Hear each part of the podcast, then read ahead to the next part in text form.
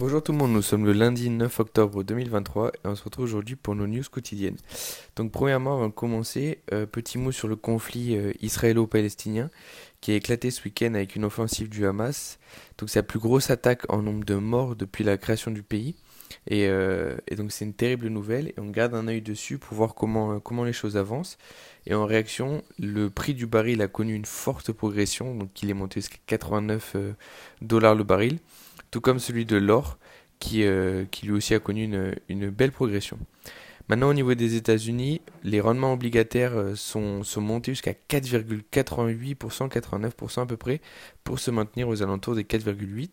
Euh, donc, signe qui prouve que les marchés pensent toujours que la Fed lutte encore contre l'inflation et n'a pas l'intention de, baisser sa garde face à celle-ci. Et donc, dans ce contexte, les chiffres d'inflation américaine donc, du mois de septembre sont très très attendus euh, ce jeudi.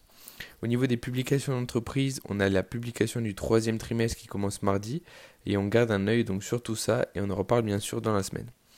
Au niveau du marché, la place de New York a clôturé la semaine dans le vert, euh, contrairement à ses homologues euh, européens, donc Paris, Francfort et Londres, qui eux clôture euh, dans le rouge. En Europe, on a une rencontre franco-allemande qui, qui, va, hum, va être réalisée aujourd'hui et demain.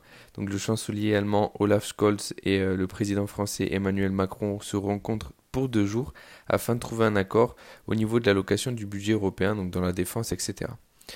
Et au niveau des publications de résultats, donc on a la star française LVMH qui va devoir rassurer les investisseurs avec la publication de ses résultats du troisième trimestre. Euh, en effet, donc les investisseurs commencent à douter de la force de la société française à maintenir une croissance exponentielle dans un contexte premièrement inflationniste, mais surtout avec une économie chinoise en suspens. Et enfin en Allemagne, donc la production industrielle euh, allemande qui baisse moins vite que le mois précédent, avec une baisse de moins 1,75 contre moins 2,04 sur le mois précédent.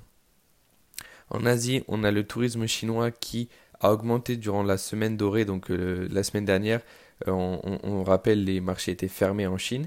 Donc durant cette semaine, le nombre de touristes a augmenté, mais les dépenses moyennes euh, sont en baisse. Donc ça vient compenser en fait la bonne nouvelle que le tourisme repart, mais que, les dépenses, la confiance des consommateurs n'est pas au rendez-vous. Au niveau du Japon et de la Corée, les marchés sont fermés aujourd'hui et pardon, la cotation de Hong Kong a été interrompue à cause de Kwanu.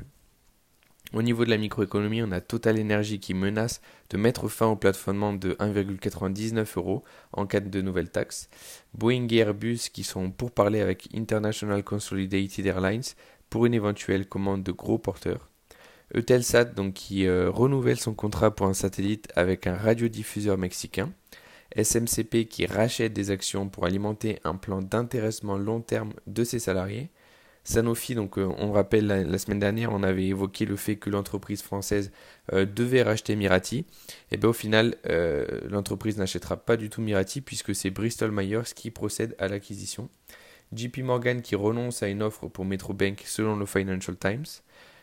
Microsoft qui espère conclure l'acquisition d'Activision Blizzard le 13 octobre.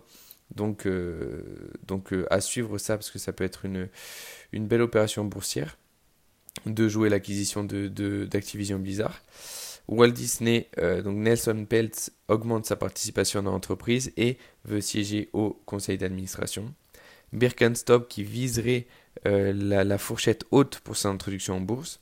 Et BMW enfin qui reçoit une demande de l'Union européenne dans le cadre donc une demande d'information dans le cadre de, l'enquête sur les subventions aux véhicules électriques. Donc c'était tout pour euh, les news micro et macroéconomiques. Au niveau des indices, on a le CAC qui cède 0,7%, le DAX cède 0,6% ainsi que l'IBEX qui cède 0,7%, ce qui nous donne un stock 600 en chute de 0,2%. Euh, le S&P, euh, le Nasdaq et le Dow Jones sont tous les trois clôturés dans le vert, une, forte progression euh, ce vendredi. S&P 1,2% de gain, Nasdaq 1,7% et Dow Jones 0,9% de gain. Shanghai qui, qui a cédé 0,44% et Hong Kong qui est en hausse de 0,6%. Le Japon qui est fermé.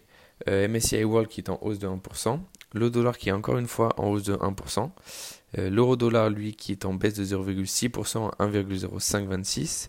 Et enfin le pétrole Brent qui gagne 2,4% à 86,67$. les taux aux États-Unis qui sont en baisse de 1% à 4,73%.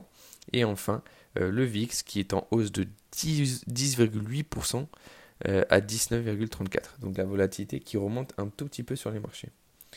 Euh, voilà, c'était tout pour moi aujourd'hui et on se retrouve demain. Donc demain, le, les news quotidiennes seront en soirée, euh, donc ça nous permettra également de pouvoir euh, scruter un peu ce qui s'est passé avec les données économiques qui sont tombées dans la journée, etc. Donc on se retrouve demain. En attendant, bonne journée.